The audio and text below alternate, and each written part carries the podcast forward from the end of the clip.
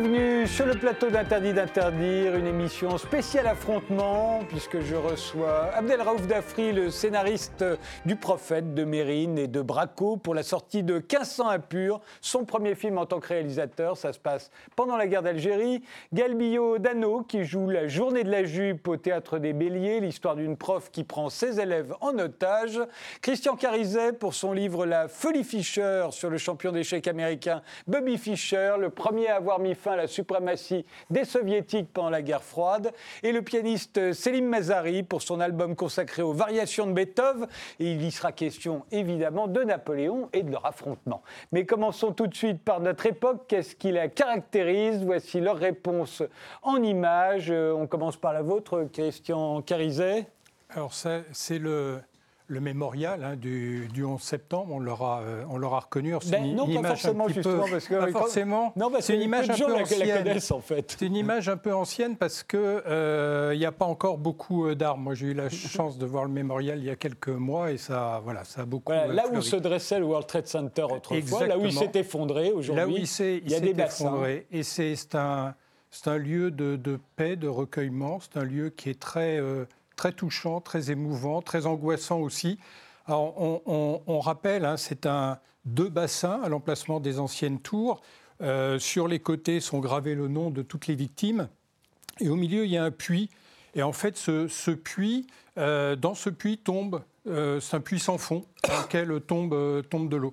Et c'est un projet qui a été assez critiqué par certains parce que cette eau qui tombe sans fond, ça, ça, rappelait, ou ça pouvait rappeler euh, les tours qui tombaient, euh, qui tombaient sans fond, et ceux qui euh, privilégiaient au contraire la, résilience, pour prendre un mot à la, à la mode, étaient, très, étaient très gênés par cette, par cette image.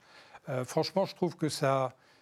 encore une fois, c'est un lieu qui est très beau, qui dit beaucoup de choses sur, sur notre époque, qui dit beaucoup de choses sur nous, au-delà de cette, de cette tragédie.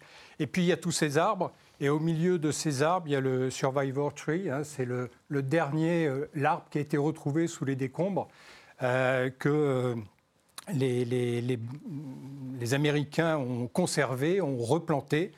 Et chaque année, il y a un plan de cet arbre qui est donné à deux ou trois villes qui ont connu des, des, subi des, attentats. Voilà. Je crois que c'est une image qui dit beaucoup de choses de, notre époque. Et, juste pour terminer, euh, moi, dans mon souvenir, c'est la première fois, il n'y avait pas encore de chaîne d'infos en continu euh, euh, comme aujourd'hui. Et c'est la première fois qu'on voyait en boucle et on mmh. était littéralement euh, sidérés. Votre mémoire vous trahit, il y avait ah déjà CNN. Il y avait déjà CNN. on a vu en boucle pour la première fois pour la guerre du Golfe en 90, 91. Euh, mais en, France, il n'y avait pas de chaîne d'infos en continu. Mmh. Et moi, je me souviens très bien, je pense que chacun se souvient très bien de ce jour-là.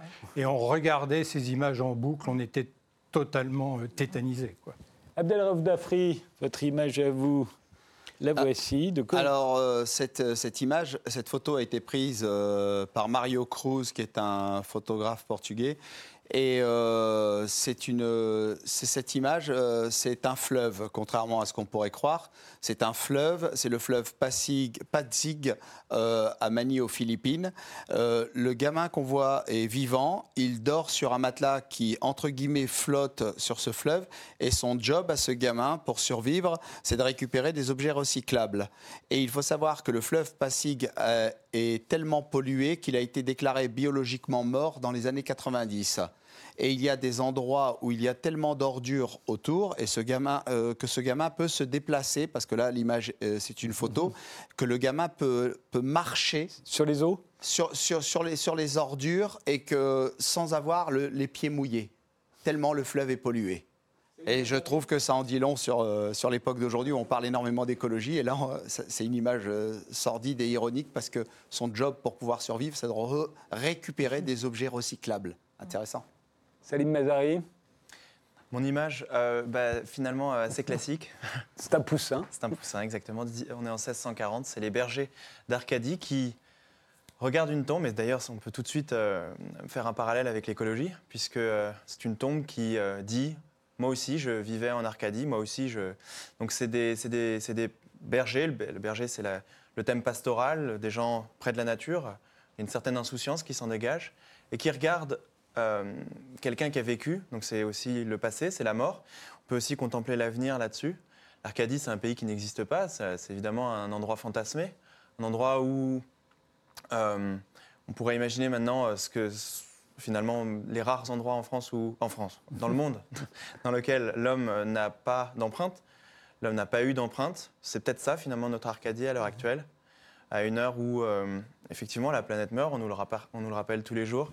Je trouvais ça intéressant de, me plonger sur un tableau euh, tout à fait classique. Voilà, c'est une des interprétations et une des, un des angles sur lesquels on peut le regarder je vous rassure, la planète ne meurt pas. Elle se réchauffe, mais elle ne meurt pas. Éventuellement, ceux qui pourraient mourir, c'est nous. Je voulais être un peu alarmiste. mais la planète, elle, elle nous survivra. Et vous, Gaëlle, bah, vous aussi, c'est l'écologie. On est dans cette thématique-là, mais parce que, euh, d'abord, ce que je trouve beau dans cette... Euh, dans cette photo, c'est cette jeunesse qui se réunit et qui se mobilise autour de la même cause. Je trouve que c'est plein d'espoir. C'est les manifestations euh, pour le climat. Oui, hein. c'est la marche pour le climat. Je trouve que c'est beau de voir tous ces jeunes qui s'élèvent ensemble et unis pour la même cause, qui est la cause de notre terre dont on est purement locataire. Hein. On a un peu tendance à l'oublier. On a oui, on s'en fera expulser peut-être un jour. Exactement. Mais elle, elle restera là. Exactement. On a un peu tendance à, penser qu'on est un peu les propriétaires. Mais non, elle nous le rappelle d'ailleurs en ce moment de plus en plus. Et même si, euh, évidemment, les points de vue sont différents et peut-être pas toujours aussi alarmistes, et heureusement, sur euh, la fin du monde est pour demain, mais en tout cas, il y a une prise de conscience générale qui se met en place. Et ça, euh, ça je trouve que c'est plutôt, c'est plutôt une bonne chose, voilà, parce que euh, si on peut tous se réunir autour d'une cause commune, qui est la préservation de notre environnement et de et de nos moyens de subsistance partout dans le monde. Toutes les photos qu'on a vues, euh, euh, et la photo de ce petit garçon qui doit ramasser les ordures, enfin, c'est absolument terrifiant. Il y a, euh, les grandes cascades Victoria aussi qui sont complètement asséchées alors que ça n'était jamais arrivé. Enfin, il y a quand même des endroits dans le monde où on peut être pour ou contre cette idée de réchauffement climatique qui a des conséquences absolument terribles sur notre planète. Mais en tout cas, force est de constater que quand même, il y a plein d'endroits dans le monde où, où ça a des conséquences terribles, quoi. Et ça se rapproche. Eh bien, commençons.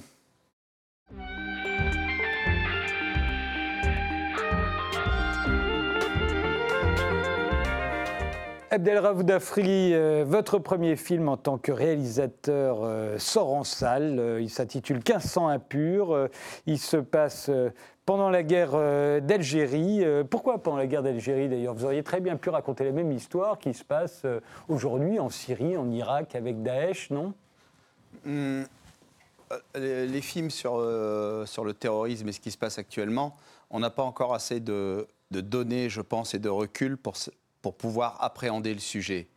Sur la guerre d'Algérie, c'est très simple. Mes parents sont algériens et ils sont arrivés en 63 en France, à Marseille et où je suis né en 64. Mes parents étaient analphabètes, ils n'étaient pas, pas politisés, mon père n'était pas particulièrement idéologisé, c'était un criminel de droit commun et un type, enfin c'était une racaille, un type assez dangereux euh, qui ne pensait qu'à sa survivance. D'ailleurs, pendant la guerre, euh, il, avait été appelé pour la conscription euh, parce qu'il était français, certes, d'origine indigène, sous le système de l'indigénat et du colonialisme, mais quand il s'agissait de faire la guerre, on les appelait. Donc ils devaient faire leur service. Et mon père, il n'était pas question qu'il fasse son service militaire ou qu'il se batte pour un drapeau. Il s'est sauvé en Allemagne et il avait un plan formidable. J'épouse une Allemande, je prends la nationalité allemande, je lui fais des gosses et j'entends plus parler de la France et de l'Algérie. Bon, son plan a foiré puisqu'on l'a renvoyé en Algérie et je m'appelle Abdelraouf et pas Helmut. Donc, euh, Bien sûr, toute cette histoire de, la guerre d'Algérie, chez nous, euh, on n'en parlait pas, puisque mes parents n'étaient ni politisés ni alphabétisés. Et, je, précise d'ailleurs que cette histoire ne raconte pas du tout l'histoire de vos parents. Non, du tout, du tout, du tout. rien à voir. Et, j'y ai vu aussi un, matériau euh, scénographique assez intéressant, puisque euh, aujourd'hui, on peut raconter des fictions sur les banlieues, on peut raconter, comme les Américains l'ont fait, des films sur la guerre du Vietnam, qui est un traumatisme pour les États-Unis jusqu'à aujourd'hui. Euh, et euh, comme j'étais d'origine algérienne, comme je suis d'origine algérienne, je me suis dit, bon, je vais parler du conflit que je connais le mieux et qui se rapproche le plus de mes origines et de mes parents, l'Algérie. Si j'avais été vietnamien, bien sûr, j'aurais situé l'action de mon film en Indochine. D'ailleurs, euh, ce film peut faire penser euh, à, Apocalypse Now avec Olivier Gourmet dans le rôle, euh, avec le crâne rasé, dans le rôle de, Marlon Brando. à la fin, c'est une quête comme ça. Oui, alors on m'a fait, on m'a fait la, réflexion, mais en fait.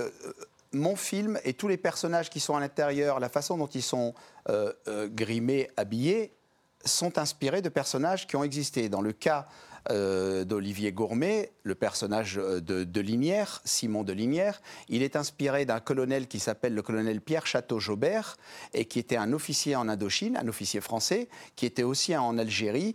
Et Pierre Château-Jaubert, j'ai fait il a une tête assez particulière, il est chauve sur le dessus et il a une barbe qui démarre là alors que le crâne est totalement lisse. Et euh, j'avais dit, dit à la maquilleuse, je veux qu'Olivier et cette tête-là. Et c'est une référence à Pierre Château-Jaubert qui trahira la France. Pas Brando du tout. Et qui trahira la France. Et qui trahira la France, Château-Jaubert, pour rejoindre l'OAS. Alors, euh, ah, pour rejoindre l'OAS. Non, pas tout à fait. pas les Arabes. On regarde tout de suite la bande-annonce de, de 1500 impurs.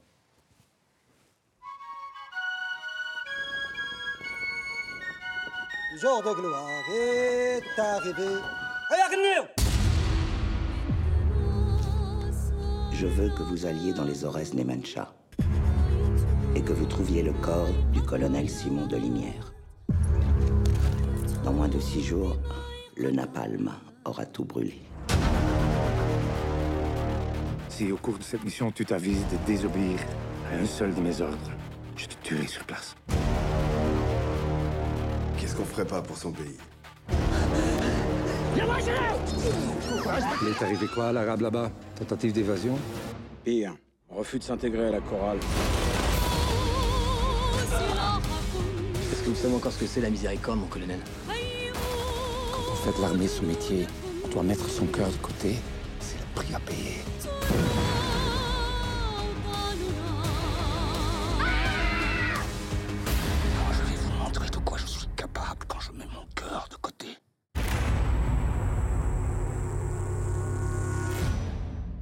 C'est un film particulièrement sévère avec les Français euh, que vous avez réalisé, Abdelraouf Dafri. Euh, on voit par exemple quelques combattants du FLM euh, qui suffisent à, décimer un poste de para comme dans le désert. et il n'y a jamais eu autant de morts, je crois, français d'un seul coup pendant toute cette, pendant toute cette guerre. On a eu, nous les Français, on a, on a perdu quelque chose comme 35 à 40 000 personnes là-bas. Et le tiers des gens qui sont morts là-bas. D'ailleurs, mon film leur est dédié. C'est les jeunes appelés français qu'on a envoyés au casse-pipe sans leur dire de quoi il s'agissait. Ce sera des opérations de maintien de l'ordre, juste du contrôle d'identité. prononcé le mot guerre. Hein, non, non, mais c'était logique de ne pas prononcer le mot guerre. Euh, c'est très logique. Dans, il, faut, il faut remettre les choses dans le contexte. Aujourd'hui, euh, depuis notre balcon du 21e siècle, on peut facilement juger. On a, on a tout le recul. Les historiens ont fait un très beau travail. Mais euh, il faut se remettre dans le contexte. La France l'Algérie appartient à la France. C'est un département comme la Bretagne aujourd'hui, mmh. ou les Hauts-de-France, ou euh, la région PACA. C'est un département, c'est ancré dans les esprits. Donc à partir du moment où un département euh, dans lequel il y a une dizaine de personnes qui font sauter des bombes, ça s'appelle du terrorisme. Euh, alors, par là, si on commence à reconnaître que c'est une guerre, si le gouvernement en place reconnaît que c'est une guerre, il reconnaît implicitement que l'Algérie ne lui appartient pas. Donc il faut, sur le plan sémantique, utiliser. Mais ce plan, c'est cette manière sémantique de parler, De Gaulle, pour, vendre le, pour ne pas utiliser le terme indépendance, quand il fera un référendum il dira autodétermination. Ce qui veut dire exactement la même chose. Mais là où j'entends que vous êtes particulièrement sévère avec les Français, parce qu'on y voit un capitaine ordonner à l'un de ses hommes de tuer des enfants, parce qu'il parce qu'il y a cette phrase euh, euh, les Français se couchent pendant l'occupation, tondent les femmes à la libération, et puis ils boivent et ils oublient. Sous-entendu, et ils recommencent, puisque en fait, euh, dans votre film, en tout cas, les Français se conduisent en Algérie comme les Allemands se sont conduits en France pendant l'occupation les, Allemands et, euh, l'occupation euh, allemande n'est pas tout à fait comparable euh, au système colonial, parce que les Allemands ne sont pas venus ici pour transformer les Français en Allemands. Déjà, pour commencer. Et il faut savoir que la colonisation, c'est clair que j'ai un peu plus la dent dure, mais pas contre les Français, pas contre la France, contre le système de l'indigénat et du colonialisme. Ça, c'est très très clair pour moi. Donc, dès 1830 d'ailleurs, nos plus grands généraux et maréchaux français, des officiers de renom, ont déclaré, mais publiquement, et ils l'ont même écrit, que rester en Algérie, massacrer les populations, ne nous mènerait à rien de bon au finish. Vous pensez à qui? Oh, je pense au maréchal Lyoté, je pense même à Bugeaud. Bugeaud qui, a, qui deviendra gouverneur en Algérie. Et avant ça, on l'avait envoyé se battre contre les tribus d'Abdelkader. Quand il revient de sa mission contre les tribus d'Abdelkader, il déclare en France, mais vraiment à la tribune devant les politiques pour faire son rapport, il leur dit c'est un fardeau l'Algérie, il ne faut pas y rester, il n'y a rien de bon à en tirer et ça va gréver les finances du pays. Donc Bugeaud lui-même est pour qu'on se retire d'Algérie. Mais euh, est, ce qui est frappant dans votre film, on va voir, c'est un film de commando, hein, c'est un Mhm. peu comme on pourrait le comparer à une Glorious Bastards de Ou les douze de salopards Tarantino, d'Aldrich. 12 salopards de Robert Aldrich, euh, aux sept mercenaires euh, de John Sturges, c'est le film de commando. Vous prenez des hommes qui ont chacun une spécialité, euh, des hommes et des femmes, puisqu'on est en 2019, enfin 2020 maintenant, mais en 2019 quand elle est tournée, et ils ont chacun une spécialité, et ils ont une mission, et ça donne votre film. Et, et or, vos héros ne sont pas français de souche. Euh, le capitaine est un Allemand de la Légion étrangère, il y en avait Un, beaucoup. un Belge. Un Belge, Un Belge inspiré d'un du, du- de, de l'officier français, du le sous-officier, oui, avec le colonel. Breitner, qui est, qui est inspiré toujours. Moi, je me suis référé à mon histoire de France, qui est inspiré du sous-officier français le plus décoré du XXe siècle. Et ce sous-officier français s'appelle Roger Vandenberg, surnommé Vanden, qui est, euh, à propos duquel le général de Lattre de Tassigny déclara Donnez-moi 100 Vanden et je gagne l'Indochine. Et la mère de Vandenberg était juive espagnole. Elle sera déportée à Dachau après avoir été euh, dénoncée auprès de la Gestapo. Devinez par qui. Et euh, son père était belge flamand et il mourra dans les tranchées pendant la Première Guerre mondiale. Et ce type est le sous-officier français, un héros, une légende dans l'armée française, le plus décoré du XXe siècle. Il y a également un Sénégalais, il y a une Algérienne, Mhm. une Vietnamienne. Il n'y a qu'un Français. Elle est mongue, elle n'est pas vietnamienne. Elle est mongue, effectivement, elle l'explique d'ailleurs. Le seul euh, Français de, De souche, euh, c'est celui de droite qui n'est pas forcément le plus malin et qui a le visage totalement euh, tatoué. Bon, enfin, c'est pas hasard si vous avez préféré faire un commando avec le moins de Français possible. Sans doute parce que d'après Ah mais pour moi ils sont français, ils sont tous français. Le Sénégalais, son père s'était battu et c'était inscrit dans le film. Il s'était battu pendant la Première Guerre mondiale, il avait été décoré, il a gagné la Croix de guerre. Euh, Bretner a fait la Seconde Guerre mondiale et il a brillamment servi la, la France en Indochine. D'ailleurs, c'est par son sang versé qu'il est devenu français. Lamong était supplétif et sa famille, son père et son frère sont morts à Dien Bien Phu. Donc, pour moi, être français, c'est pas être forcément blanc avec un nom à particules. Les Noirs, les Arabes, les, Italiens, les Portugais, les Espagnols qui sont, qui, ont amené, qui sont venus en France, qui ont immigré ici pour travailler, sont devenus français. Et à partir du moment où on s'est battu sous les couleurs de la France, quand on est euh, sénégalais euh, de naissance ou d'origine, c'est-à-dire qu'on a été un supplétif comme les Mongs ou comme l'ont été les Harkis, à partir de ce moment-là où on a pris les armes pour défendre la patrie et la bannière française, on est français. Maintenant, si on pense que français, c'est forcément être blanc, catholique, on revient à une époque un peu spéciale. Depuis, il y a eu la laïcité qui est passée. Abdelraouf Dafri, il y a une autre phrase dans votre, dans votre film. Enfin, il y en a plusieurs, hein. elles sont souvent bien décrites, c'est votre premier Merci. métier, il faut le reconnaître. Nous avons rendu les gens aussi barbares que nous. Ça, c'est pas de moi. C'est un Français qui le dit, en tout Oui, cas. euh, c'est un Français qui le dit dans mon film, mais c'est la phrase d'Alexis de Tocqueville.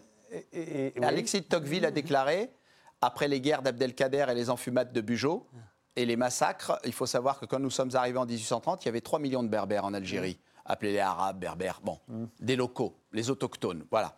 Il y en avait 3 millions. En 1848, il n'y en a plus que 2 millions. Qu'est-ce qui est arrivé aux millions manquants? Ils sont partis à Londres hein, en passant par Calais? Non. Donc, euh, il faut savoir que Toc- Tocqueville a fait cette déclaration et ça m'amusait, c'est mon côté pervers, de la mettre dans la bouche d'un de mes Et personnages dernière fiction. phrase, euh, lourde de sens, trop de sang a coulé, les Arabes nous l'oublieront jamais, les Français non plus, cette guerre ne mourra jamais. Vous pensez qu'on la continue encore aujourd'hui? Euh, du côté algérien, non. Quand vous allez en Algérie, ils ont, ils ont tourné la page. Comme disait Boumedienne quand il a reçu Valé- euh, Valéry Giscard d'Estaing, il a dit Nous tournons la page, mais nous ne la déchirons pas. Ça, c'est une phrase Et officielle. les Français, en revanche, ils continuent? En France, euh, si je vois les commentaires euh, sur les réseaux sociaux euh, liés à mon film de la part de, de gens euh, bien gaulois, avec des pseudos euh, genre Charles Martel, bon, ils, ils disent j'ai eu des j'ai lu des commentaires qui m'ont beaucoup amusé. vu le nom du réalisateur, on sait de quel côté ça va, euh, on, on, sait de quel côté va sa sensibilité. Donc je n'irai pas voir un film de Crouille. Bon, ok, pourquoi pas. oui, évidemment. En 2020. Le film d'Abdel Raouf Dafri s'intitule 1500 impurs et il sort demain en salle.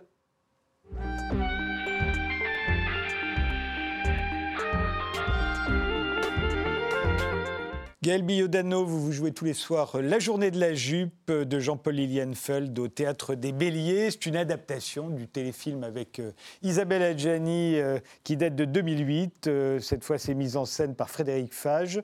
c'est de plus en plus souvent qu'on voit des films adaptés au théâtre. Comment l'expliquez-vous? Est-ce que c'est parce qu'on manque d'auteurs de théâtre ou parce que c'est plus facile à vendre, parce qu'on en a déjà parlé et que c'est un film non, je crois pas. Je crois que je crois que il y a des adaptations d'abord plus ou moins réussies parce qu'il y a des sujets qui se prêtent plus ou moins, enfin en tout cas des contextes qui se prêtent plus ou moins à l'adaptation.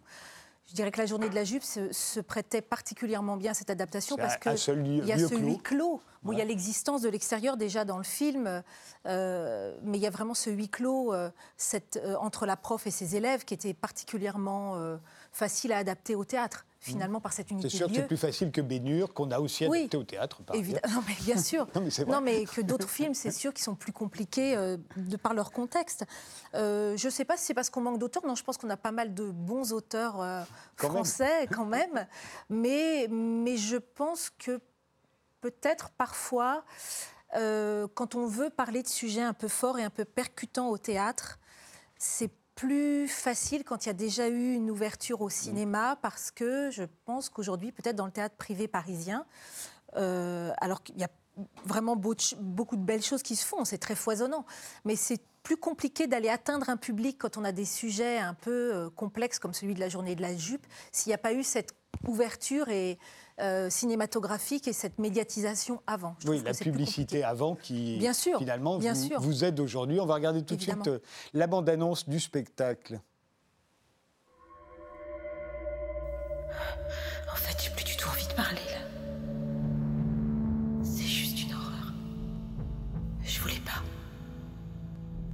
Je me suis retrouvée avec une arme dans la main pour me défendre. J'en ai tellement chié. Ces enfants étaient devenus mes ennemis.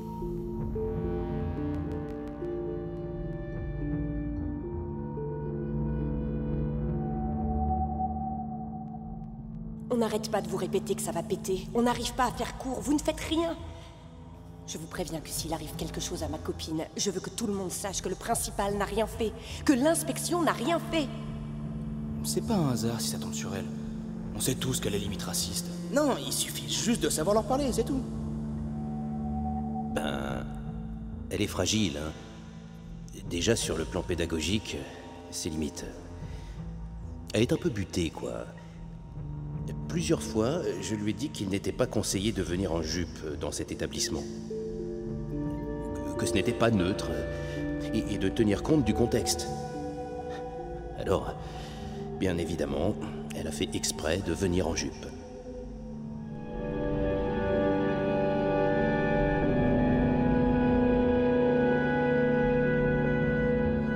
C'est l'histoire, euh, on s'en souvient, d'une prof qui finit par prendre ses élèves en otage euh, pour leur faire étudier du Molière. Euh, on se souvient que euh, ça se passe dans un quartier populaire, un quartier difficile, dans un établissement difficile, on va mm. dire un quartier populaire, un établissement difficile, avec des élèves qui, a priori, ne connaissent que la violence, les injures, le racisme.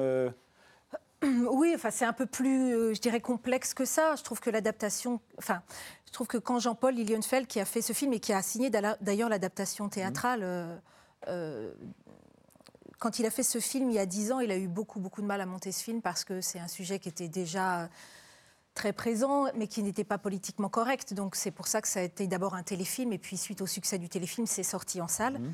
Je pense qu'aujourd'hui, on en parle un peu plus parce qu'on est obligé d'en parler, parce qu'il y a une médiatisation aussi qu'on maîtrise moins. Donc avec les réseaux sociaux, il y a beaucoup de choses qui filtrent. Euh, on voit euh, des suicides de profs, on voit des, on voit tous les conflits qu'il peut y avoir entre les profs et les élèves aujourd'hui, mais je pense que finalement, ce que j'aime moi dans la pièce et qui était déjà assez présent dans le film, c'est qu'il n'y a pas de condamnation en fait. On condamne pas un côté ou l'autre. C'est c'est hum, c'est la cartographie d'une jeunesse aujourd'hui qui en cherche de repères, qui n'ont pas de repères et qui malheureusement sont, aussi parfois euh, euh, récupérés par des gens qui, euh, qui leur font croire des choses qui ne sont pas justes. Il y a une défiance entre les profs et les élèves aujourd'hui qui finalement, au fond, n'a pas lieu d'être. Moi, j'ai beaucoup interroger des profs mm-hmm. aussi. J'ai aussi été en contact des élèves. On a joué cette pièce il y a quelques temps à Sarcelles devant 250 jeunes. C'était absolument génial. Et on a fait un bord de plateau d'échange avec eux après. Je vous, interromps. On fait une pause. On revient euh, tout de suite parler de la journée de la jupe avec Gaël euh, Biodano.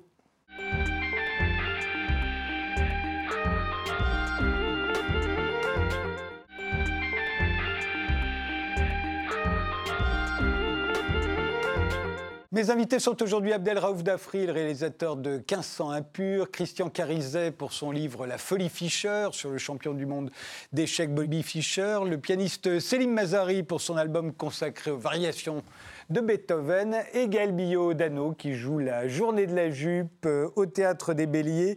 Euh, la journée de la jupe, euh, pour moi, ça, ça me fait penser à un film qui s'appelait Graines de violence, Blackboard Jungle en 1954-55, si je me souviens bien, ou à Classe 84 qu'on a vu par la suite. Alors ça, c'était plutôt dans les années 80, ça c'est les années 50. Classe 84, c'est les années 80.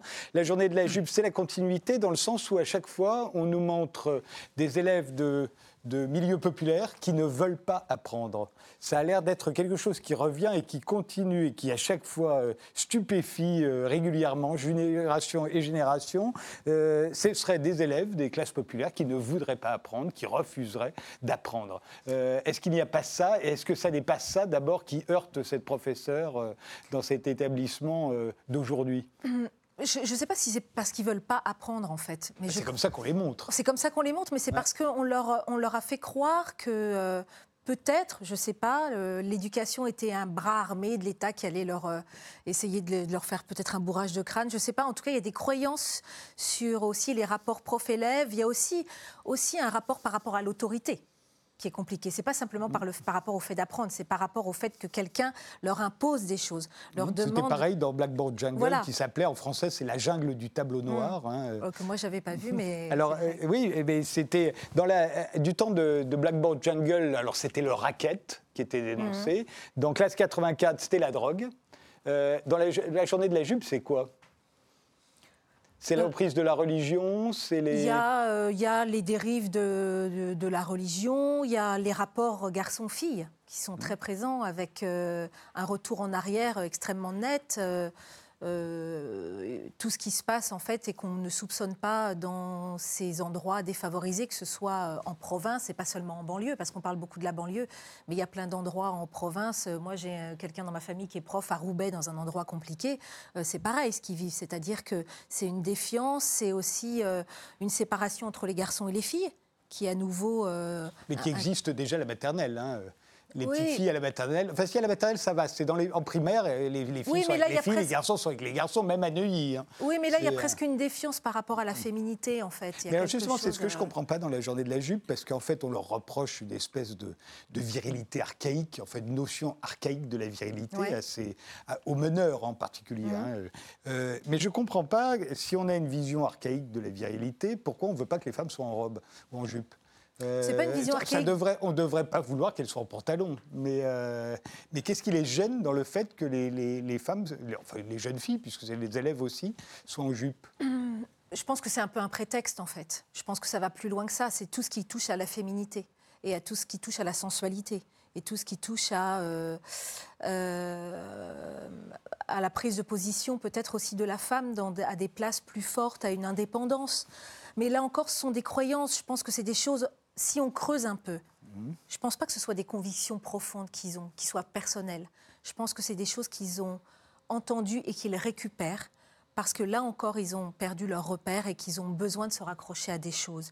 Et ils se raccrochent à, ça. Ils ont besoin euh, de faire les caïds. Ça, ça existait de tout temps. Il y a toujours les garçons dans les classes, euh, euh, dans la mémoire du cinéma, qui font un peu les caïds par rapport aux filles, le besoin de rabaisser un peu. Mais je crois que ça se, ça se développe dangereusement. Et, et les filles en sont conscientes d'ailleurs, c'est-à-dire qu'elles se camouflent aussi beaucoup pour pouvoir avoir la paix, pour pouvoir être tranquille. Il y a aussi un conflit, elles, ont de plus en plus des attitudes de garçons, même dans leur langage. Il suffit d'écouter parfois les jeunes filles dans le métro, euh, employer euh, des langages euh, qu'avant on entendait aussi quand même beaucoup, beaucoup chez les garçons. voilà, il y a, ce... Besoin d'exister par la force. Oui, on dirait qu'ils ne comprennent que la force, les insultes. Mais parce que parce, parce que c'est ce dont ils sont entourés, malheureusement. C'est-à-dire que moi, honnêtement, pour reprendre l'exemple de Sarcelles, euh, il y a une petite fille à la fin de Sarcelles qui me dit Madame, Madame, vous m'avez trop émue. Alors je dis ah bah super. Elle me dit mais Madame, avant d'être actrice, vous étiez prof. Alors j'ai dit mais non, j'étais pas prof. Eh ben vous devriez. Eh ben, j'ai dit la prochaine fois. Elle avait vu quand même une prof avec un flingue pendant oui, mais elle pièce. A vu aussi une, elle a vu aussi une prof, et, et hein vraiment, c'est ce que j'essaye de véhiculer dans le rôle de Sonia de Bergerac, c'est une prof qui aime ses élèves. Alors elle le fait mal, elle le fait avec ses moyens, elle le fait avec les moyens que peut-être eux peuvent comprendre, qui part par la violence, mais ce qu'elle veut leur faire comprendre, et c'est dit dans la pièce, c'est qu'aujourd'hui, c'est par l'éducation, et on en parlait tout à l'heure, euh, c'est par... Euh, par euh, l'appréhension. Vous avez accès à ça, vous avez le droit à ça. Arrêtez de vous dire que vous n'avez pas le droit à ça. Vous avez le droit à cette culture. Vous avez le droit à tout ça et c'est par là que passe la liberté. Moi, je, je vais vous parler d'une histoire personnelle parce que je trouve qu'elle est très marquante. J'ai ma belle-mère qui est algérienne, qui est arrivée en France dans les années 60. Elle parlait pas français. C'est le cas d'ailleurs du personnage euh, de, la pièce et d'Isabelle Adjani qui, l'a joué. À moitié allemande et à moitié. Oui. Et pourquoi ça me parle tellement? Parce que cette femme, qui est ma belle-mère, que je trouve d'un courage incroyable depuis la mort de son mari, elle apprend à lire et écrire toute seule. Elle vient d'avoir la nationalité française. Elle est fière de ça. Elle a élevé ses 14 enfants dans le respect de la France et de, de ça de cette appartenance, tout en gardant ses origines. Et elle est musulmane pratiquante. Et elle, et elle parle de ça à personne parce qu'elle vit ça de façon très intime. Et elle pense que tout le monde devrait le, vivre de façon très intime. La journée de la jupe, ça défend tout ça. Ça défend aussi. Elle me dit, depuis que j'ai appris à lire, à écrire, je suis comme un oiseau qui est sorti de ma cage. Et moi, ça me fait des frissons, ça m'émeut, parce que je me dis, en fait, cette prof, elle veut donner ça à ses, à ses élèves, en apprenant et en ayant, et en ayant cette ouverture sur le monde par l'écriture, la lecture, la musique, la littérature. Vous allez être comme des oiseaux qui sortent de votre cage, mais non d'un chien. C'est ça qu'on veut leur donner, c'est cet amour-là. Et, et si on pouvait faire comprendre, moi je dis, si on peut déjà, quand ils voient la pièce, qu'il y en ait 5, 6, 10 peut-être qui comprennent ça, alors on aura gagné quoi. Mais est-ce que vous ne pensez pas qu'ils l'ont déjà compris et qu'au fond ils sont peut-être que 5, 6, 10 à être comme dans la journée de la jupe? Ça dépend des endroits. c'est tellement complexe, c'est tellement difficile aussi. Je trouve que ça demande beaucoup de courage à des jeunes de 17 ans de, dire, de s'opposer. On a tellement besoin d'appartenir à des groupes, on se sent plus fort aussi. Donc parfois, on accepte d'appartenir à des groupes où on n'a pas peut-être obligatoirement ces idéologies ou ces croyances, mais on se dit, ben. Est-ce que j'ai la force et j'ai le courage de m'opposer? Il faut être carrément solide aussi pour le faire quand on est jeune. C'est au théâtre des Béliers, tous les soirs, la journée de la jupe, euh, mise en scène de Frédéric Fage.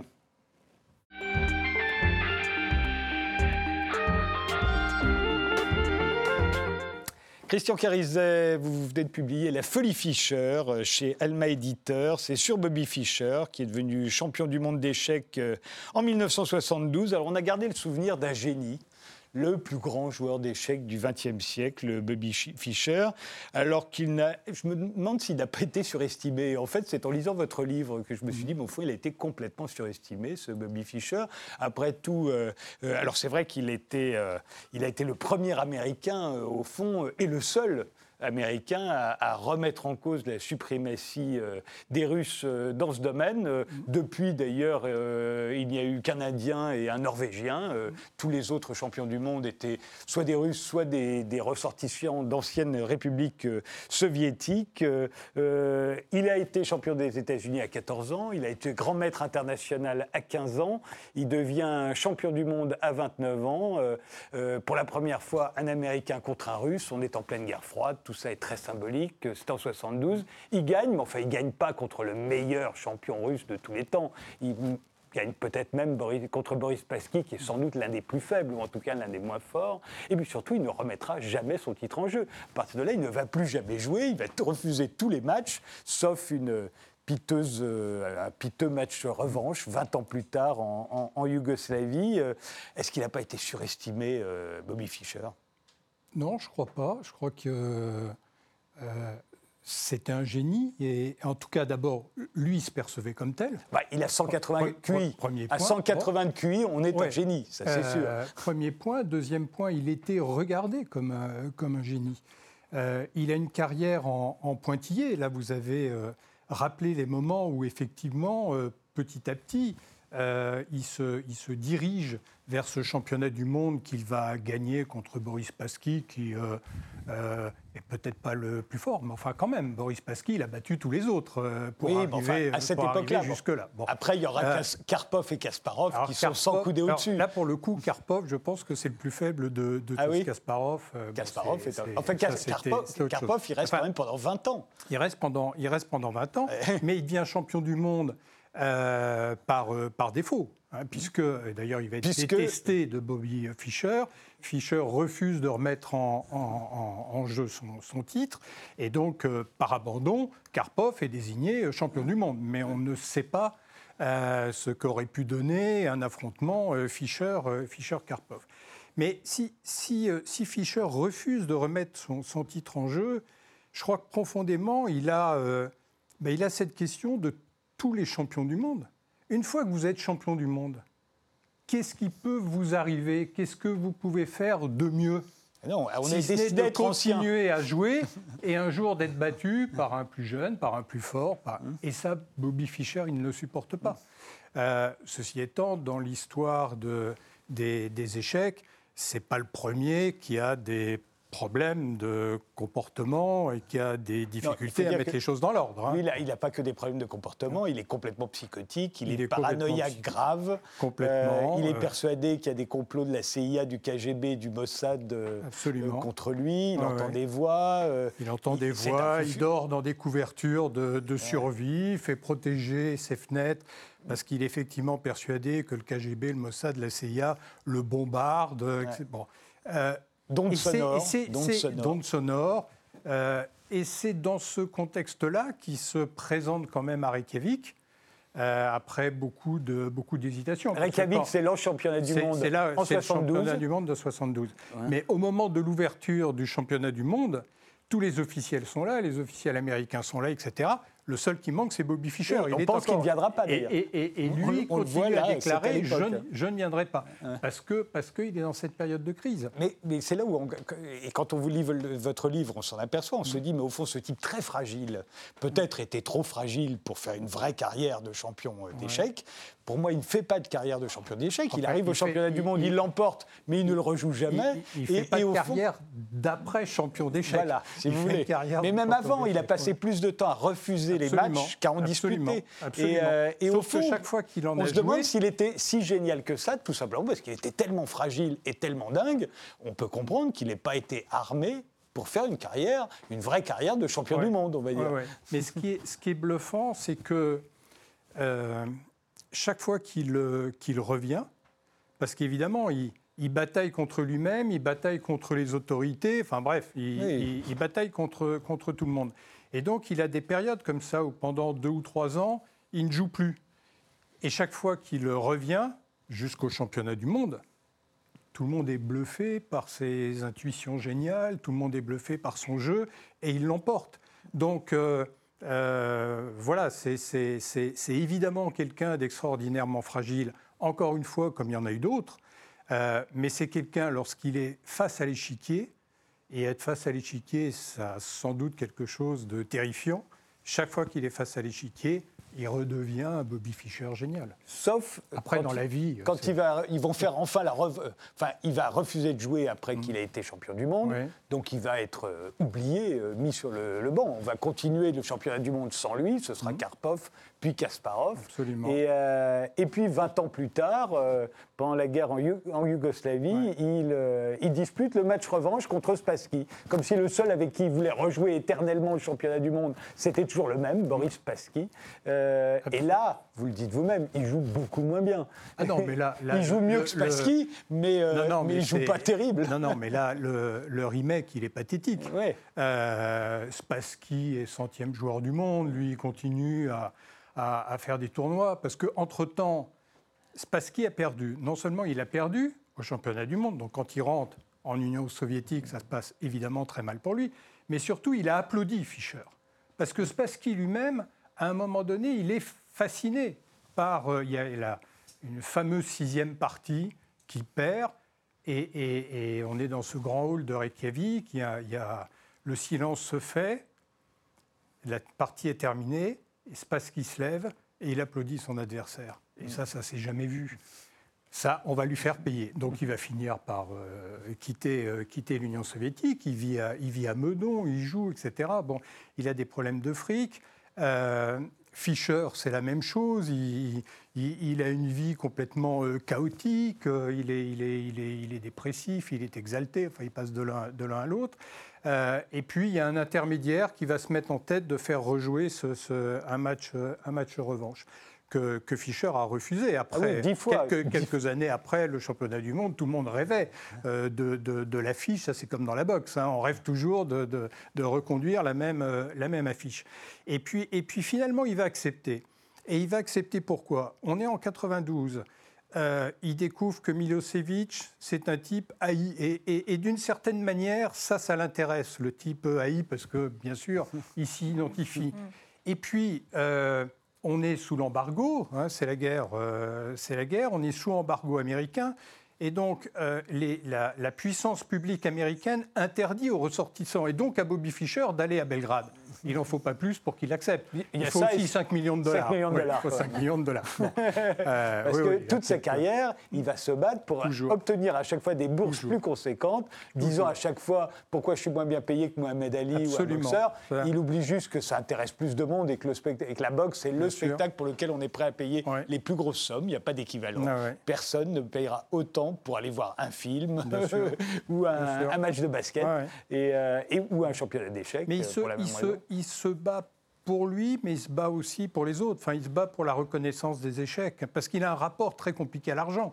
Euh, il gagne beaucoup d'argent. Évidemment, euh, les seuls qui ont une écoute un peu attentive, euh, c'est euh, euh, l'Église universelle de, de- Oui, de à laquelle il Dieu. a Donc, il, il va tomber dans les, dans les sectes avec Alors, il faut, il faut préciser quand même que Bobby Fischer est juif et il est antisémite. Mais Ah c'est oui. un antisémite forcené. Forcené. Forcené. Ça, c'est la figure, c'est comme en littérature un Maurice Sachs, quoi, pendant la guerre, juif et collabo, quoi. Euh, ça, c'est ces figures très, euh, très particulières. Et, au euh, moment de votre livre commence comme ça, quasiment d'ailleurs, puisque il avait été un héros américain en battant euh, le champion soviétique ouais. en 72 pendant la guerre froide, et, et ensuite en 2001, euh, il est celui qui, au lendemain des attentats du 11 septembre, dit c'est bien fait pour les Américains, formidable. et qui accrédite absolument tous les complots Absolument. les plus Son livre de antisémites. chevet, et- c'est les protocoles des sages de Sion. Il, il vit aux Philippines, euh, auprès de Marcos. Alors, tout ça, ça fait pourrir les Philippins, etc. Bon. Euh, et, quand, et quand il y a cet attentat euh, du World Trade Center, et c'est la voix discordante. Il est sur Radio Bombo, ça ne s'invente pas, nom comme ça. Il est sur Radio Bombo et- et- et- et effectivement, il prend fait et cause pour euh, ceux qui ont euh, euh, conduit, ces, conduit ces attentats. Et voilà, c'est est- le il Bobby était jamais en- retourné aux États-Unis depuis, euh, la- plus. le match Il peut plus. En, en Yougoslavie. Il, aurait plus. fait de la prison. Ouais. Il peut plus, il peut plus rentrer aux, aux États-Unis. Et, et après ces déclarations, après l'attentat du 11 septembre, là, le gouvernement américain est bien décidé à lui faire payer. Et, et- et- et même les paranoïaques ont des ennemis, il faut quand même le savoir. Et donc, euh, euh, un jour où il est, euh, il est au Japon avec, avec la dernière femme avec qui il va, il va, il va, il va vivre, parce que il a toujours cet homme qui est extraordinairement compliqué. Il a quand même toujours fasciné beaucoup de gens, et notamment des femmes, notamment des joueuses d'échecs. Et elle, c'est une joueuse japonaise de très bon, très bon niveau. Euh, et un jour, il, s'apprête à prendre l'avion pour aller aux Philippines. Et là, il est arrêté, il va faire huit mois, de, mois de prison. Et, et, et, sont les autorités de Reykjavik, les Islandais, qui vont le, le, sortir de là, lui donner la, nationalité euh, islandaise à la quasi-unanimité du, Congrès. Et il va pouvoir, euh, comme ça, repartir euh, à Reykjavik et, mourir à Reykjavik. La folie Fischer, le livre de Christian Carizet, est paru aux éditions Alma.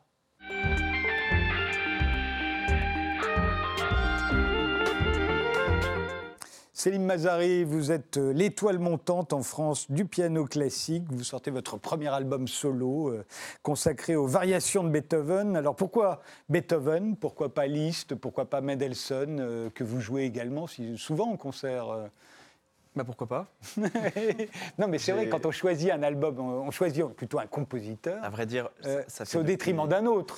Vous pouvez piocher dans 400, 400 ans à peu près de musique.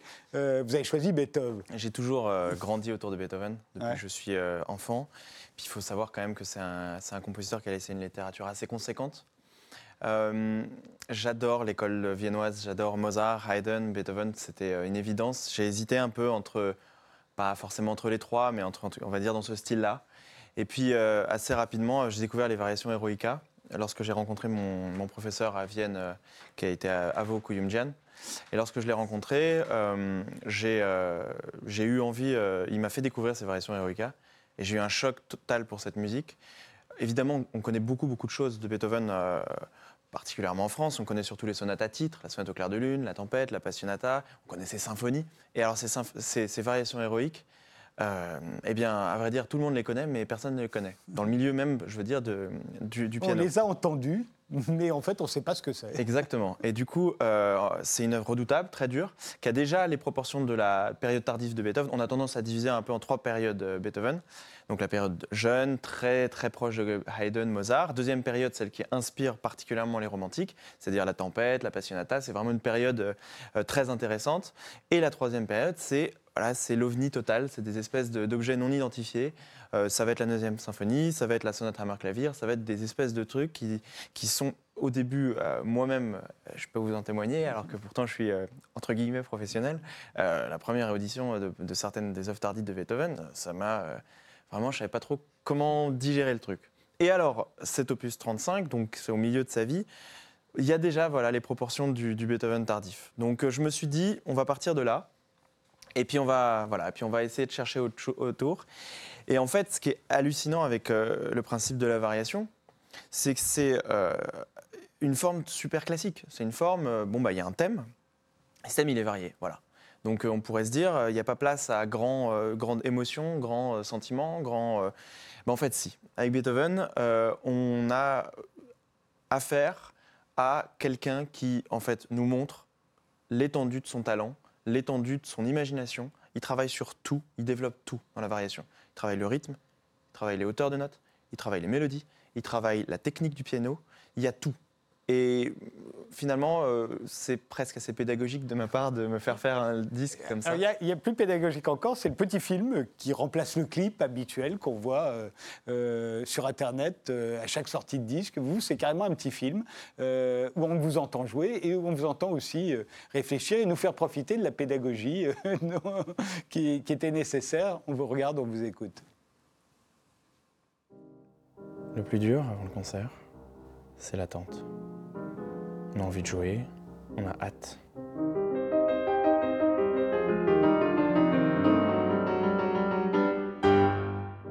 Et on ne peut pas. C'est quelque chose qui échappe à notre contrôle. Et pourtant, c'est cette attente interminable parfois qui génère l'énergie.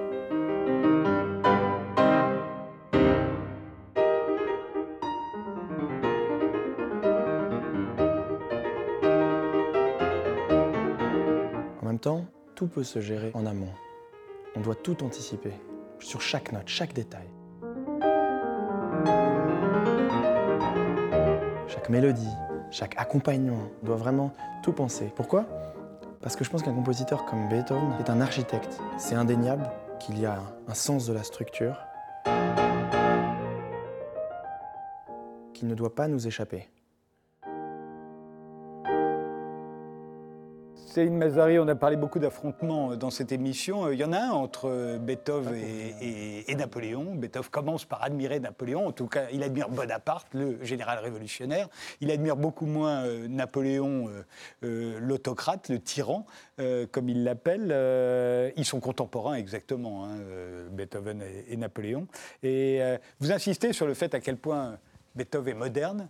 Euh, je me demande si c'est pas lui qui est plus moderne que Napoléon, justement. Au fond, Napoléon, c'est un type du, XVIIIe siècle. Il croit, il croit pas à la démocratie. Il n'a rien compris au nationalisme. Euh, on a l'impression que Beethoven est beaucoup plus un homme de l'avenir que Napoléon. Oui, bah c'est sûr que c'est. Euh, on pourrait certains disent que Napoléon a trahi la révolution. Il arrive à une période très instable politique et puis il se prend même, il se prend à son propre jeu. Euh, il va rétablir des dynasties dans des pays où ça Exactement, il rétablit l'esclavage. Il, voilà, il a aussi euh, évidemment. Euh, bah, d'ailleurs, c'est ce que Beethoven rejette lorsqu'il écrit donc la célèbre, la, célèbre histoire sur Beethoven qui écrit la symphonie héroïque, mmh. qui est en lien avec les, le thème du dernier. C'est pour ça que je vous en parle. Voilà, le thème est évidemment. En fait, on appelle les variations les variations héroïques plus en lien avec la symphonie. Que, euh, que Beethoven lui-même l'aurait attribué. Il a juste hmm. écrit des variations, mais le, le, thème de l'héroïque, c'est vraiment réservé à la, à, la, symphonie. Et donc voilà, on connaît l'histoire. Euh, il écrit une symphonie Napoléon Bonaparte, et puis dès qu'il apprend que Napoléon va de plus en plus vers l'Est et hmm. lui aussi devient un conquérant, il raye son nom et sur le manuscrit on voit euh, des ratures, mais c'est vraiment beaucoup de ratures. Il a pris beaucoup d'applications et beaucoup de soins à supprimer toutes tout indice euh, montrant que c'était Napoléon Bonaparte. Et il la nomme symphonie héroïque, euh, qui est en mi bémol majeur. Alors pour, voilà, pour ceux qui ne savent pas, mi bémol majeur, c'est une tonalité héroïque chez Napoléon, c'est la tonalité du concerto l'empereur entre autres. Donc c'est vraiment une, c'est quelqu'un en qui il avait des, vraiment il avait beaucoup d'admiration. C'est quelqu'un qui pouvait, je pense aussi y avoir des parallèles. Donc Beethoven, il arrive à une époque où le langage est assez codé, assez classique, c'est pour, pour simplifier quoi. Et, euh, et lui, est extrêmement ambitieux justement dans les dimensions de ses œuvres. Donc ça va être des œuvres tout révolutionné, lui. Vraiment. Voilà. Et c'était il y a 200 ans et ça tient encore. Exactement. Il termine lorsqu'il termine la sonate Hammer clavier, il dit voilà une sonate qui posera des qui posera des problèmes à des pianistes dans 50 ans. Bah, je peux vous dire quelque chose, c'est qu'on est bien 50 ans après, on est bien plus tard et que ça pose ça continue de poser des problèmes aux pianistes. Dernière question, euh, Salim Mazari, euh, comment vous trouvez la musique actuelle? Musique actuelle, vous voulez dire Celle euh, d'aujourd'hui, la musique. Euh. Très sincèrement, je pense qu'il faut avoir beaucoup de temps pour pouvoir euh, tirer des conclusions sur ce qui se fait. Il y a des choses qui sont géniales qui se font, il y a des choses qui sont nulles. Souvent, on nous, on nous évidemment, mais ça a toujours été le cas, même il y a 50 ans et même il y a 250 ans, on a plus souvent des trucs un peu plus faciles et qui forcément ne feront pas nécessairement date. Mmh. je fais un métier qui est assez chronophage et j'ai honte d'admettre que je connais finalement assez peu de musique actuelle. Donc je suis vraiment la dernière personne qui peut vous répondre euh, à ce niveau-là. Merci tous les quatre d'avoir participé à cette émission. Le premier album en solo de Céline Mazari est consacré aux variations de Beethoven. Il en interprétera trois en concert le samedi 1er février aux Folles Journées de Nantes.